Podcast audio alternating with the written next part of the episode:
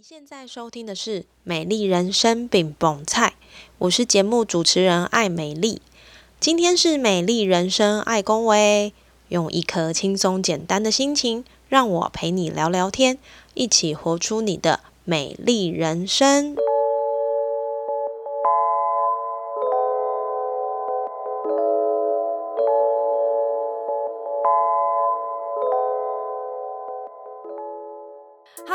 欢迎收听《美丽人生爱公维》，我是爱美丽。安迪沃荷呢曾说，在未来每个人都会闻名于世于十五分钟。尽管这句话呢曾经听起来很荒唐，但如今却变成可行的事情。每一个人都有红的机会，只要你在社群媒体有一个很惊人的发表，就有机会爆红，成为众人追逐的焦点。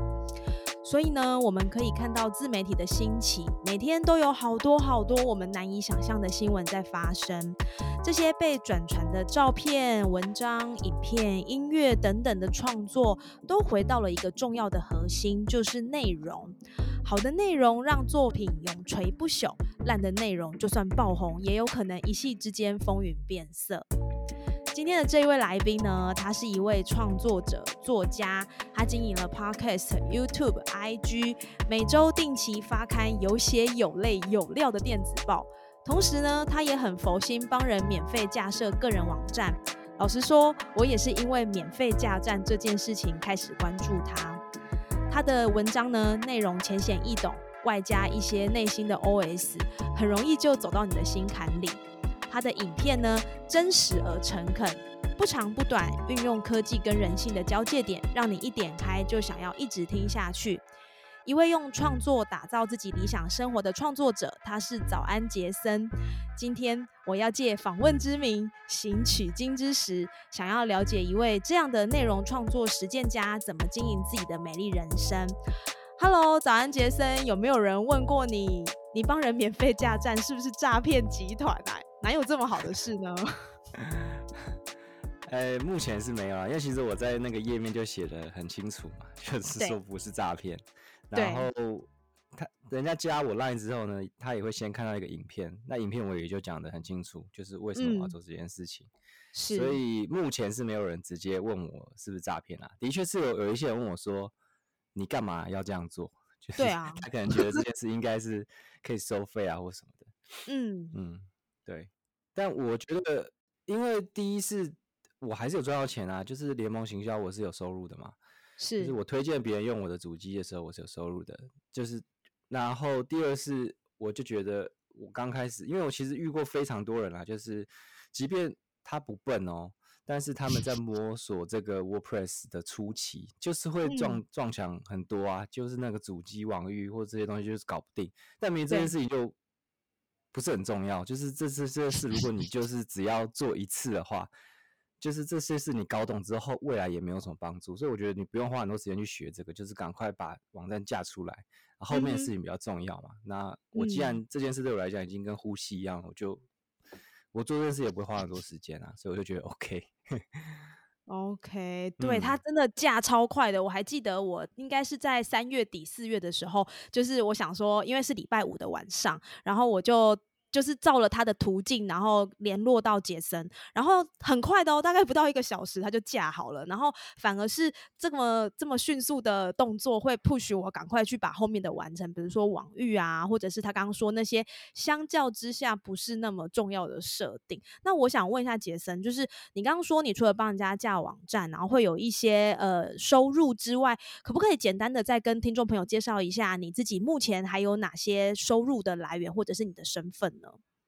好，其实我的全职工作算是自由接案者嘛。然后刚刚说免费架站，其实是免费架部落格而已。对，那我自己在接的是比较正式的形象网站架设，就是比如说像最近有接一个，它是一个期货的这种开户的这种专员啊，他可能就需要一个自己个人的网站，那这种就不会是一个部落格形式，所以就会接这种网站的案子。那这是其中一个，然后再是我有接广告投放，就是不管是脸书的，或是 Line 的，或是 Google 关键字的，这我都有接。是，然后也有，呃，目前啊，就是有当一个一间公司算是行销顾问吧，就是他们行销相关的问题呢，会找我来啊瞧或是处理。那我也做了很多执行端的事情，比如说像广告，我自己会投嘛，所以我当然就自己投，因为因为其实很多大家的那种就是 投投放的都品质很很很差啦，所以所以还不如就我自己投，对，这样子。所以这是我工就是工作的部分，应该说是。我主要的收入来源，目前还是这些。OK，但其实呃，大家他不是只有这些事情哦。就我先前对他的调查，其实你还有很多的身份，包含曾呃，你有出过书，然后你也是换日线签约的专栏作家，然后还有自己的就是个人品牌早安杰森，然后还有一个我比较不太懂的，就是关于 NFT 这相关的，对不对？呃，对，那像是前面讲出书，其实应该这样讲哈，我有主要有三个不同的个人品牌，一个叫做南漂作家，南漂作家就是全部在讲菲律宾的事情。哦，好，那这个起源先不谈，反正就是只要知道他是在谈菲律宾的事情。然后中间呢，有一个叫做币圈化安的，币圈化安呢，就是去年我自己很。呃，很研究这 Web Three 的东西，就是区块链啊，这个虚拟货币啊，跟 NFT。那我就觉得，我既然已经花这么多时间在上面了，但是我就觉得，呃，应该说，身为一个创作者就是这样，就是当你看到啊，觉得这边有个机会，然后你又你又很投入在研究的时候，你就觉得，那我还不如来创一些这相关的内容。一方面啊，可以给大家看；一方面可以帮助我学得更好。所以呢，那时候我就是开了一个 YouTube 频道。来讲这些我学到的东西，分享这些东西，这样子。那那是一个应该算是就只有做 YouTube 频道，还有还有 IG，在 IG 其实就拿来抽奖而已。所以 那就是那就是主要的那那个东西，就是主要让我开始去做 YouTube 的事情。但是应该说后来我自己就没有那么常在看区块链的事情了。然后我也觉得那个圈子跟我的。啊，性格没有那么搭，就是那边很很需要很快很快，就是一直东一直一有新的东西，然后大家都怎么讲，很很利益导向。那我就觉得我没有那么像那样的人，所以我就觉得那那个东西不会是我长久想做的，所以我那边就就算是停更了啦。然后早安杰森就是就是嗯，应该是说我大概去年吧，还是前年开始做早安杰森的东西，就是我本来就。啊，应该说，我就是尝试了这么多东西之后呢，我就发现这个东西，这个这件事情的本身就是我很喜欢讲的，就是怎么用创作来来可能开启不同的人生，开启外挂的人生。对，那我也我也发现，就是做讲这些内容的时候呢，我的内心的快乐指数是很高的，就是我不会觉得它很像在工作，因为其实像做男票作家，做这个币圈化，到后来。我都会觉得我好像是为了要满足观众来来去接触这些东西，但是早安杰森其实一直都不太一样，就是我就会觉得这是我很想分享的东西，然后我也很就是即便我没有要产内容，我也会整天在看这些东西，所以我就觉得这个可能是我比较能做长久的一个事情，所以我花。很多心力在做早安杰森，即便我觉得他的成效可能都没有男票作家还有玉轩花好，但是我就是花很多时间在在经营这个早安杰森的个人品牌，大概是这样子。所以早安杰森应该应该是你最喜欢的身份，对不对？听下来，的确是。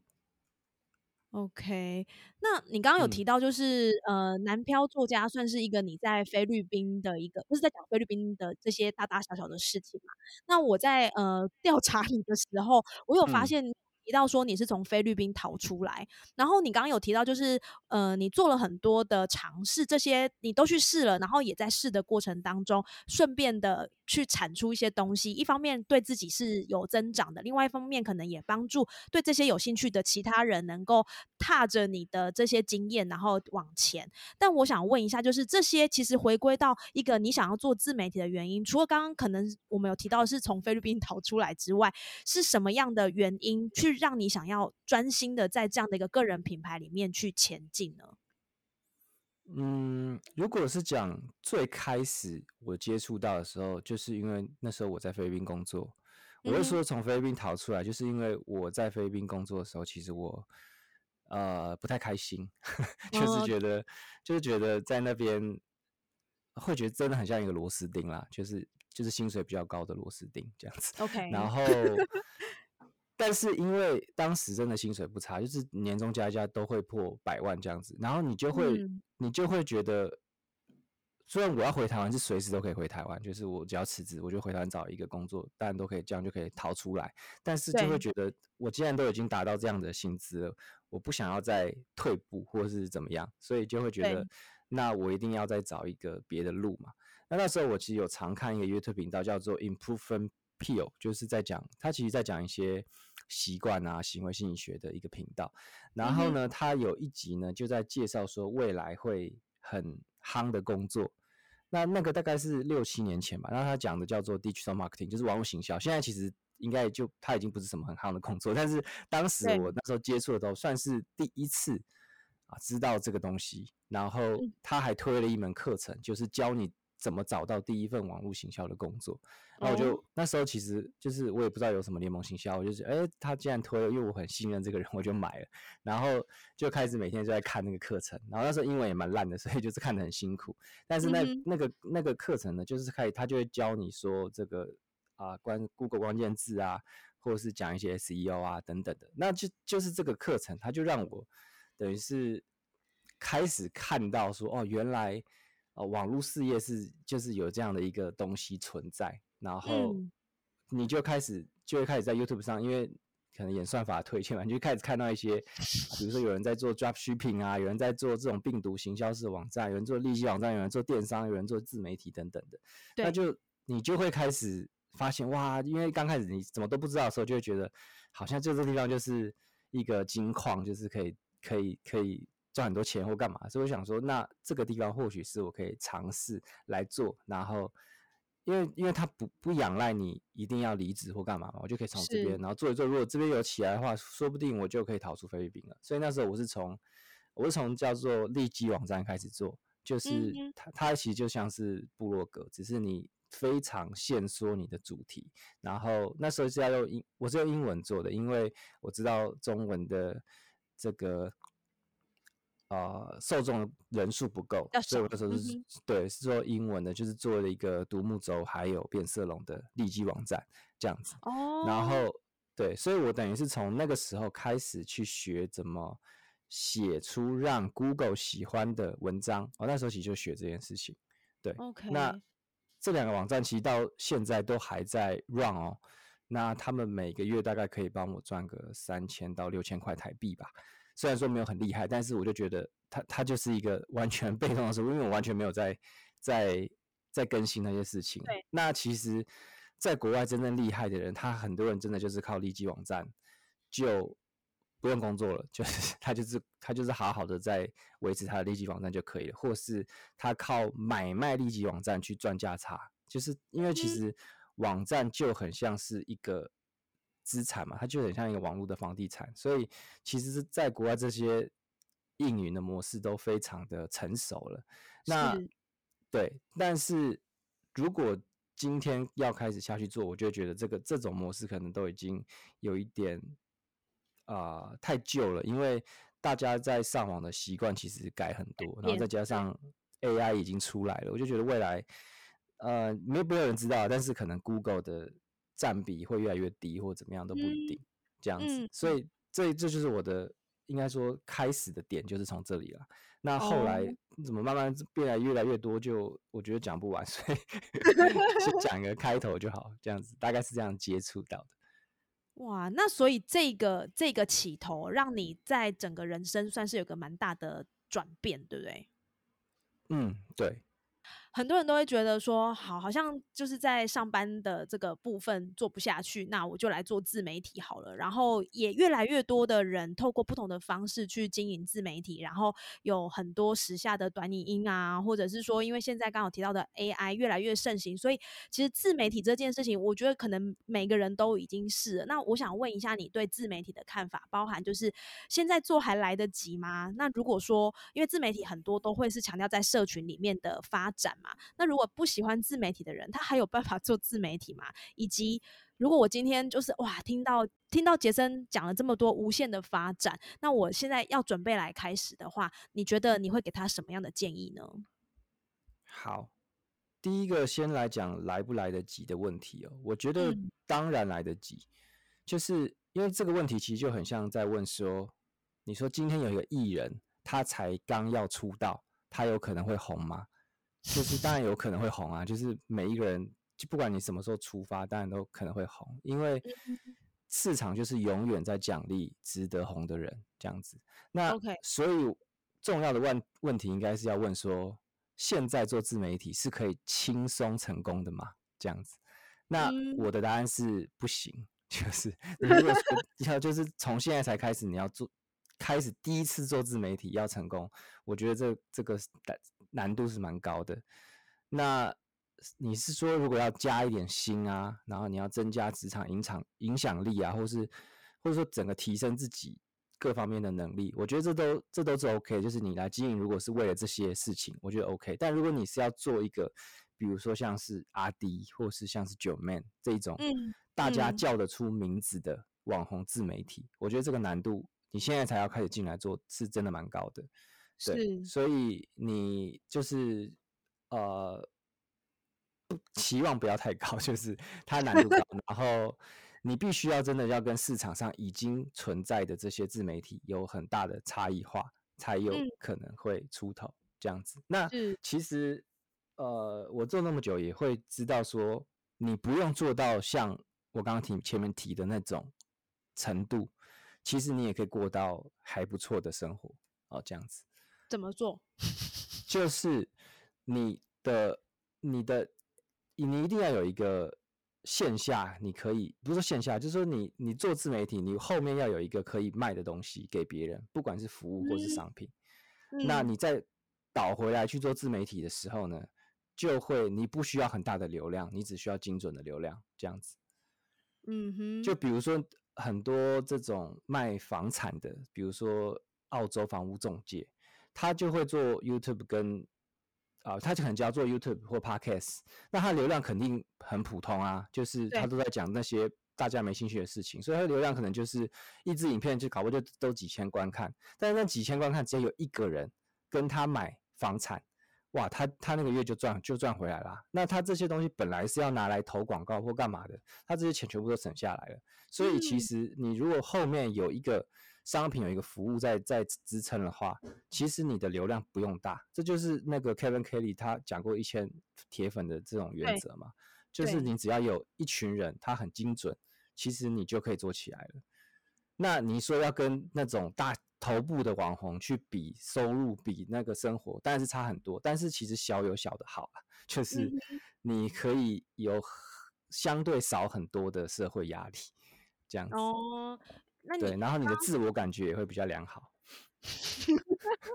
因为因为生因为你在相对小的时候，其实你的这个同温层几乎都是喜欢你的人啦，你还不会扩散到那些酸民啊、黑粉啊 这样子。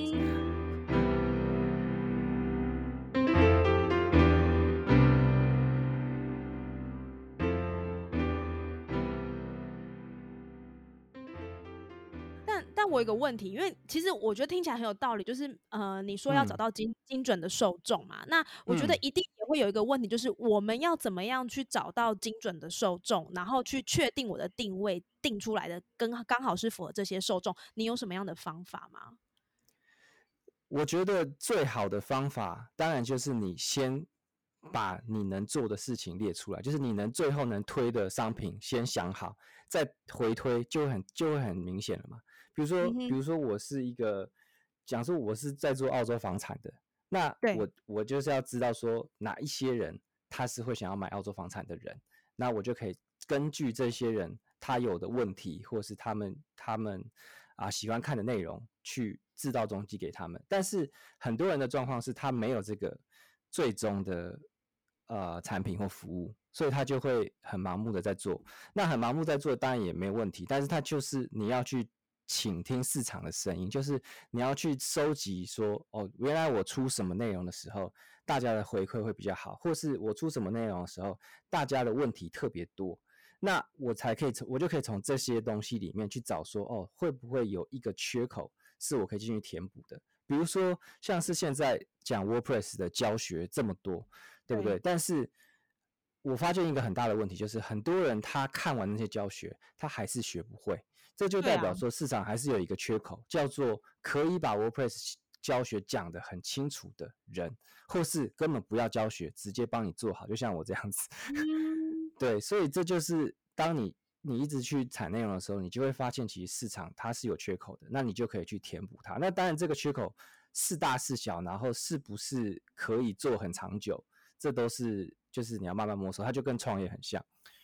嗯嗯。所以，所以其实有一个很核心的关键点是，最终的产品或服务去回推你接下来，嗯，回推你要怎么做走到这一块，这是一个很重要的路径，对不对？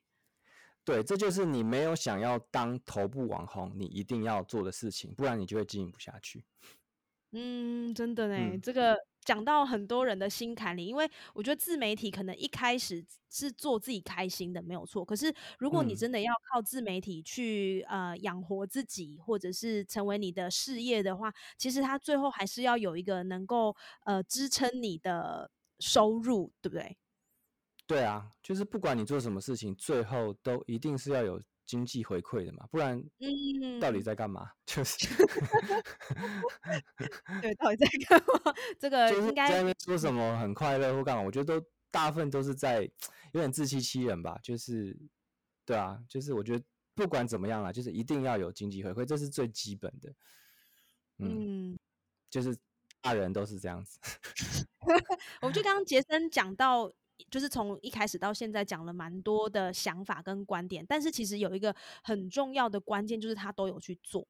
你做了，你才知道呃这个成效是怎么样。如果说不是市场喜欢的，你可能要怎么去修正？那我也知道，就是杰森其实也有做，之前也有做过日更的这件这个动作嘛，对不对？那我想问一下你，你在做这些事情的时候，你的你的初衷是什么？应该是说，因为日更。其实不是一件简单的事情。然后自媒体你做的事情也很多，像我们有提到的，你做了很多的更新，podcast、YouTube 文章等等，这些其实都很花时间。可是你愿意花时间在这些事情上面，你觉得你想要从这些事情得到什么东西？除了收入之外？好，我觉得我因为我做过好几轮不同的日更，那第一次我是做部落格九十天的日更。那那个时候的出发点就是，我觉得，那我就是用我以前在经营利基网站的这个心态来做，因为我知道部落格的内容它是有非常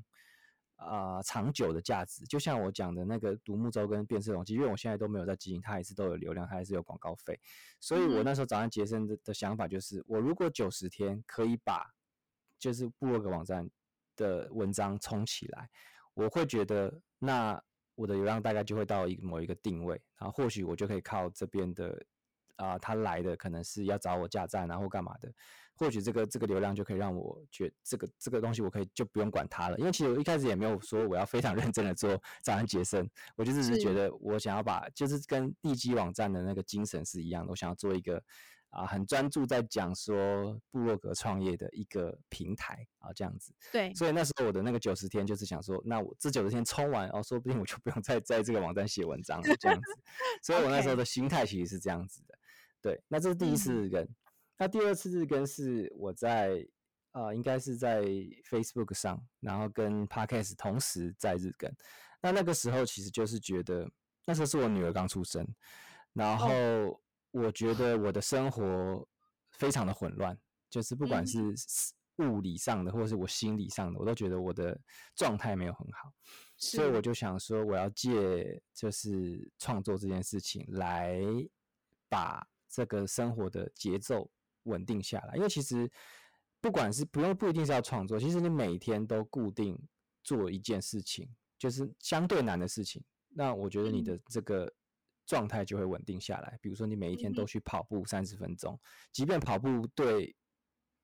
呃，可能对瘦身啊什么没有什么帮助，但是你每天都去做这个三十分钟这件事情呢，它就是会让你的整个其他生活层面的节奏都会变好。所以那时候我就就是想要这样做，所以那时候也是不知道更新了多久了，但是就是也挺久的，就是在更新 Facebook 跟跟 Podcast 这样子。对，那近期开始在做短影音的日更，是因为。呃，我想要快点看到成效，就是我想要知道说，因为应该说很多人都会说短影音是趋势或什么的，但是真的靠短影音去弄出什么名堂的人，其实你叫不出名字，所以，所以我就觉得，那我要我要自己尝试嘛，我要知道我要知道说这个东西到底可不可行，然后我其实帮其他的公司也有在做这件事情，所以。我做这件事情对我来讲，它所付出的时间成本没有很高，所以我就觉得，但是这是一个我可以尝试的事情。那我也觉得蛮好玩的，对。而且产这个很短的内容的时候，所仰赖的的怎么讲，创作的的灵感又不太一样，就是跟我之前写的长篇的，或者是或者是干嘛的，我觉得不太一样，所以也蛮好玩的。OK，所以。日更，不管是日更文字也好，声音也好，影片也好，对你来说，其实听下来是一个调频的动作，对不对？嗯，就是帮助自己可以回到一个比较平衡稳定的状态。不管这个结果是什么，但是对于你个人本身，其实它应该都是一个呃调频的做呃调频的功能性。我觉得听听下来的感觉是这样子。对，我觉得要。要跟创作者提醒的，就是说，其实日更就是在帮助创作者自己本身而已，就是它不是一个会让你快速成长观众啊，或者什么的一个的的妙招什么的，因为对，因为你多多高频率的更新，对观众来讲其实没有太多的影响。就是其实现在观众可以看到那么多东西，其实你自己日更了一百天，他根本也搞不很多人不会发现，你中间偷懒一天，很多人也不会知道。没有啊，当然是当然你到后期就是观众数比较多了，一定就会开始被知道。但是早期就是这样，就是不会有人 care 你到底有没有完成，就是都是你自己的事情。嗯，我我我觉得你刚刚说这个，我自己是蛮有感觉，因为我我今年开始日更，不过我日更的。时间是就是周呃周间，假日是放放假的这样子。那我觉得就像你讲的，这没什么人会发现，这这是一定的，因为我们还不是大红人嘛。可是我觉得日更对我来说，到现在最重要让我感知的事情是，我觉得我对我自己的生活的敏锐度有提升，这是第一个。然后第二个就是你说的调频，我也觉得蛮有蛮有。感觉的，是说，呃，我已经变成是一种习惯，就是我会去检视一下我现在的状态，然后我会好好的在某些时间点去产文字。然后我觉得这个产文字里面，其实说出来也是一种，呃，输入跟输出的平衡之外，我觉得它也是一种调剂啦。就是说，其实像现在的资讯那么多，然后每天的新闻轰炸那么多的资讯，巴拉巴拉等等，如果我们都没有一个抒发的话，我觉得其实很容易内心的状态是比较混乱的。可是透过日更的话，其实可以调整蛮多不蛮多你不能够说的。状态，然后也可以帮你舒压，所以我觉得这个，我觉得还蛮鼓励大家日更的。那我想问一下杰森，你刚刚。有提到了蛮多你的这个演进的过程，从一个呃菲律宾工作的状态逃出来，然后到一直现在是一个自由接案者。我想你也经营了很多不同区块的自媒体，然后也有不同的程度的发挥。那在这些过程当中，你觉得你有没有遇过什么样经营的鬼故事？比如说，可能是诶让你有一个很大的爆红，或者是说让你有个很大的收入，或者是有遇到一些乱七八糟的人。然后可能给你一些不同的经验呢。我觉得印象比较深，大概就是去年在经营那个区块链那边的 YouTube 吧。就是说，应该说让我见识到什么叫做站在风口上 猪都飞得起来，真的是这样子。因为对我的我的内容真的非常普通，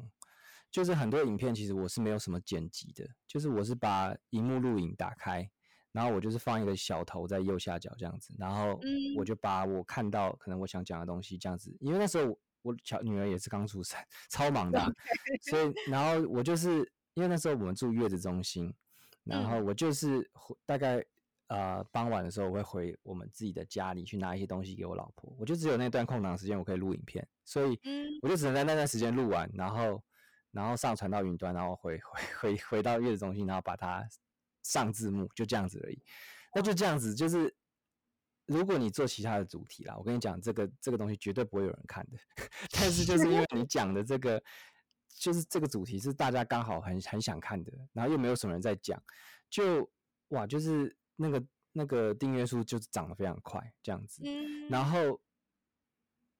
就是你会发现信箱的业配啊、合作啊一直来，就是大概平均一两天就会有一封信说他要来自入或者他要来业配他的东西这样子。哇。所以我就会觉，我就我就第一次感受到，哇，原来如果是一个很红的网红，他可能生活就是这样子，就是他会有很多品牌的合作一直寄进来，然后你可以你可以挑，然后你可以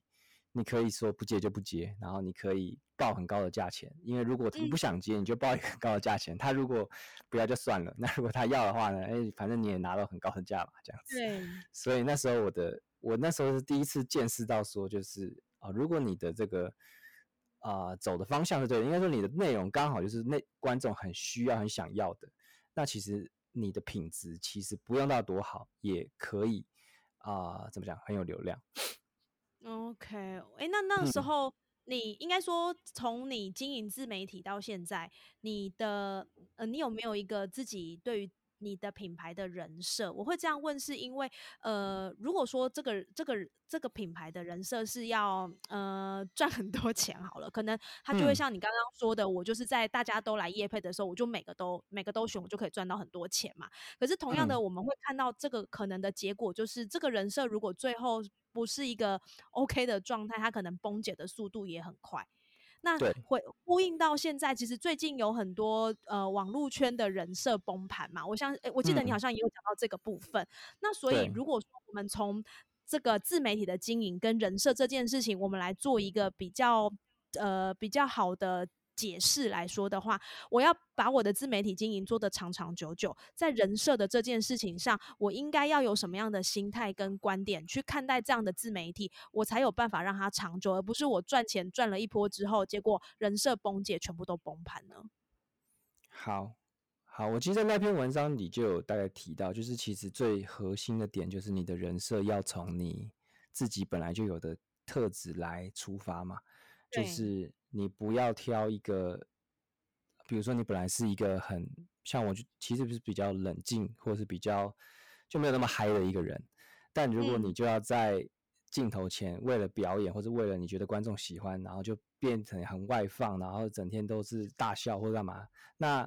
久了就会你就会很累，然后你就会觉得很辛苦。然后你还会说服自己说啊，这就是工作，没办法。但是其实不是，因为其实很多成功人他就是其实蛮接近自己的状况，只是可能再放大一点。所以我觉得这是第一个很重要的点。然后第二个人设比较重要的点，其实应该是说每一种不同的人设属性呢，其实它的易燃点不一样，就是被被延上或是被黑的那个属性是不同的。就是有一些人，他就是比较不容易被演上，然后有一些人 他就是很容易被演上，这跟这就是跟他本来的这个性格属性，或是他在谈的主题是很有相关性的。像是比如说，呃，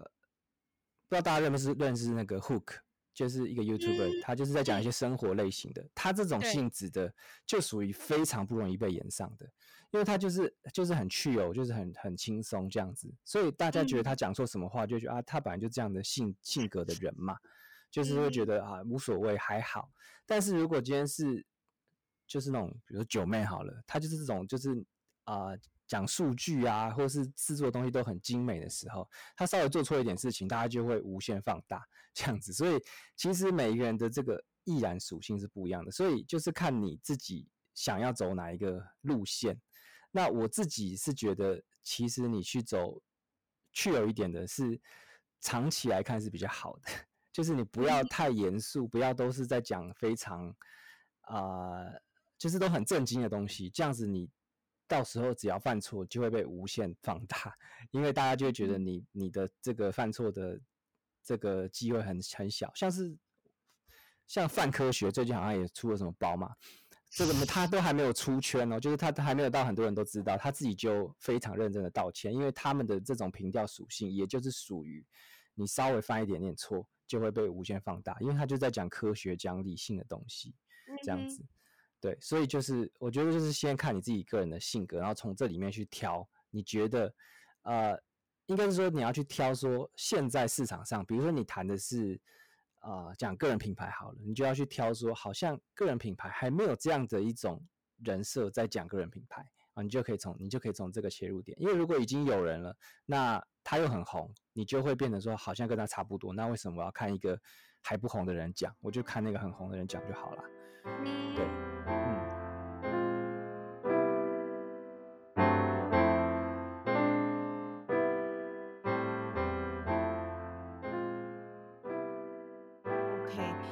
其实刚刚杰森讲到这个，我觉得是蛮有蛮有感觉的，就是呃，你你自己真的真正的模样是什么样子？我觉得自媒体应该是从这个模样出发。如果我们都要去假装别的样子的话，其实你做起来也会觉得绑手绑脚的，然后或者是也会觉得不开心。我觉得自媒体做起来开心，呃，开心是一个蛮重要的关键。那像杰森的。频道或者杰森的网站其实讲了蛮多跟个人品牌，然后一些自媒体相关的概念都在他的网站上面有很详细的说明等等。那我想问一下，就是从你过去到现在，呃，大概也有七八年在经营个人品牌的这个时间的同时，你有没有曾经会有闪过一个念头，比如说，哎，这个主题已经有别人做过，比如说个人品牌，其实很多人都在讲个人品牌，那怎么样去呃打破这个别人都做过，那我还要？吗的这样的一个疑问点，或者是说我会不会做的不够好，类似像冒牌者症候群这样的状态，那你会怎么样去克服这个部分呢？好，其实我刚开始就是做男票作家的时候，那时候就是也会，你就会很很 care 说啊，还有另外一个人也在谈菲律宾，比如他在谈菲律宾旅游的，或者是很 care 说另外一个。人新出来了，他要他也要谈菲律宾，你就会很希望说这个市场里只有你一个人在谈，因为你会很害怕竞争。但是其实后来就会怎么讲？其实我在做早上解释的时候，就是你刚刚前面讲的那些问题，好像都已经不在我心中了，就我完全没有这些小剧场了，就好像觉得都 都就无所谓。就是我觉得我就是想要先把我知道的事情，然后我想要讲的东西，就是都都讲出来。这样子就可以了。那时候后来我就变成这样子，然后但是其实你要怎么讲？你要真的做出一点效果的话呢，你真的就是要做到差异化。那其实我这样解释就是没有去太思考这件事情，但其实这件事情是要思考的，就是你同样都是在讲差不多的主题的时候，你跟其他人有什么不一样？这件事情是非常重要的，因为。第一是因为台湾的市场其实没有那么大，所以如果你没有差异的话的话呢，人家就会选择头部的比较厉害的人去听，他就不需要去听你的。那在很多国外为什么可以这样做？就是因为他们市场够大，所以即便到二级、三级的小网红，还是会有一群小比较小咖的人在听。那你要当一个比较相对小咖，但还有人在听的主要原因，第一个就是前面讲的人设。你的人人格特质让某一群人觉得，哦，我跟这个人是比较啊同一类型的，他就会觉得那我听你的比较好。第二就是你的内容面要做到差异化，那内容面做到差异化有非常多的可能性啊，可以是更专业，可以是我前面讲的更容易让别人懂，或是啊看起来更轻松啊都可以，就是内容的差异化是。是相对人设来讲是比较简单的，因为人设应该是说不是每个人都可以找到那么特别的人设，因为我就前面说你要从你自己的角度去出发嘛。那如果你本来的这个人就是，其实就是大大部分人其实都是一般人。那如果你本来就是一般人的话，你要硬去找到一个什么特特殊的东西，就会有点难。那还有一个比较好的。让别人记住的方式，就是你可以去做一些啊特别的事情，就是别人一听到，他就觉得哇这件事情很厉害。比如说，你可以日更三年，好像唱歌这样子，嗯，那大家听到就会觉得哇不得了，也可以日更这个这个电子到三年，很厉害，对不对？那这就是这也是一个差异化的方法，就是让人家一听到说哦，他可曾经做过一个这么厉害的事情，这样子，嗯，大概是这样子。我我觉得刚刚杰森讲的差异化也好，或者是要有一个个人的属性也好，我觉得更多时候其实是回归到有没有人味这件事情。我觉得有一个一个有人味的自媒体，其实会让。比较容易让人家想要看进去，就像我那时候看到你里面的文章啊，其实有的时候真的会发出会心的一笑，然后就会觉得原来就是杰森也有这样的困扰，然后跟我一样，就是我们都是平 平凡人，这样讲有一点有点过分啦，但是我会觉得就是其实人味会让自媒体或者是让个人品牌看起来更加的贴近呃现在正受这些议题困扰的人们，那我觉得也会无形之中让。呃，你的受众更加的粘着度提高。那我想问下杰森，因为我知道像今年来说，你有在呃实践开设实体课程嘛？那不知道你接下来在今年还有什么样的计划吗？好，嗯，目前来讲，就是那个实践的课应该会开第二期吧，就是会继续开。那第一期的时候，其实我是开就是架站跟就是教你。部落格经营就是我最开始在做的那种利利基网站的方式，但我其实自己也知道，就是这个年代啦，就是如果你从头开始，如果你只有部落格，其实成功率相对来讲比较低。所以我在啊，我有改新的课纲，所以未来就会加入一些影音制作的东西。哦。后面的期数的时候，对，因为我知道，嗯。这样成功率才会高啦，因为我毕竟开课就是希望我的学生可以有一些成绩嘛。嗯。好，然后 再来，我有另外一个计划，是我想要做一个多人的日更挑战。对。那这个多人日更挑战呢，可能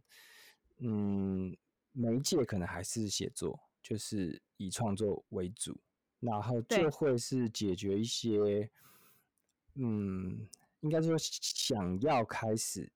创作，但是一直迟迟没有开始的人的问题啊，比如说没办法养成习惯啊，或是找不出时间啊，然后或是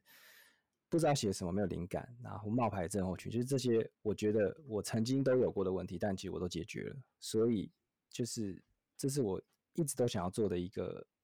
产品或者是服务，不知道。对，那我可能会找。找另外一个人跟我一起做，但是这个还在很初步讨论啦，但是有可能下半年会做这件事情。OK。所以我们期待这个计划，就是可以在下半年很快的看到出现，然后也希望能够凝聚更多想要透过创作来改善自己生活的人，能够有一些不一样。嗯，我觉得今天的访谈其实听了蛮多杰森个人的观点哦，然后我觉得也有解答了我心里想要取经的那一块，因为其实我觉得自媒体这件事情是我这一两年来比较呃呃，应该说这一年来比较专注的一个部分，然后也发现这个。世界真的是可深可大可广，但是就看你愿意让自己投入到什么样的程度，然后你愿意实做到什么样的程度，因为实做其实会。会改变蛮多你原先想象的状态，那你也会知道原来事呃事实是这样，世界是这样，你要怎么样去调整你实实做可以做的空间？那最后一题，我想问一下杰森，就是呃，我们听了很多你的故事，然后也有很多故事还没有被我们挖掘，然后但是我想问一下，你觉得你的美丽人生应该要长什么样子，以及你现在是不是正走在你的美丽人生上呢？嗯。美丽人生大概就两句话，就是多跟喜欢的人做喜欢的事，少跟不喜欢的人做不喜欢的人事，这样子。对，这听起来非常单纯，但实际做起来是有很多挑战的。没错。至 于我有没有走在自己的美丽人生，我觉得大方向来讲算是吧，就是因为像我现在也不用去上班，去上班这件事就是我一个不喜欢的事嘛。然后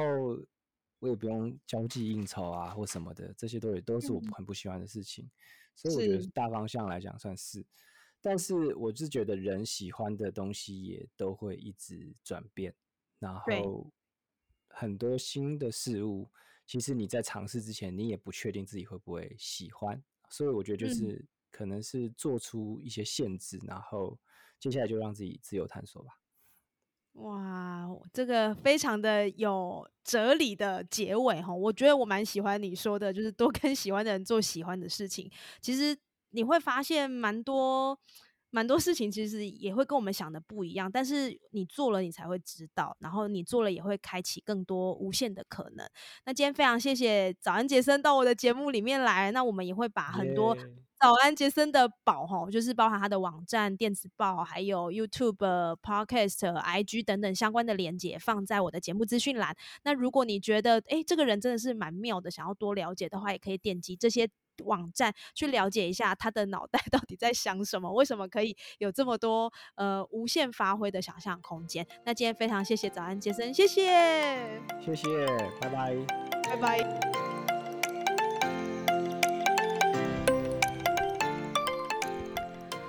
对于今天的访谈，我自己下的注解：杰森是一位实践者，这个实践也是我一直以来想要倡导的部分。很多事情我们可能不知道会是什么结果，有美丽的想象，也有想象的幻灭，但这些只有在实践的过程，你才会有机会知道你想的跟实际上的状况会有什么落差。不管你的身份是什么，是家管，是上班族，是创业者，是自由接案者。任何任何的身份，我想我们一定会有希望能够跟喜欢的人做喜欢的事，然后一直朝着我们喜欢的事物前进。这也是美丽人生的一种样貌。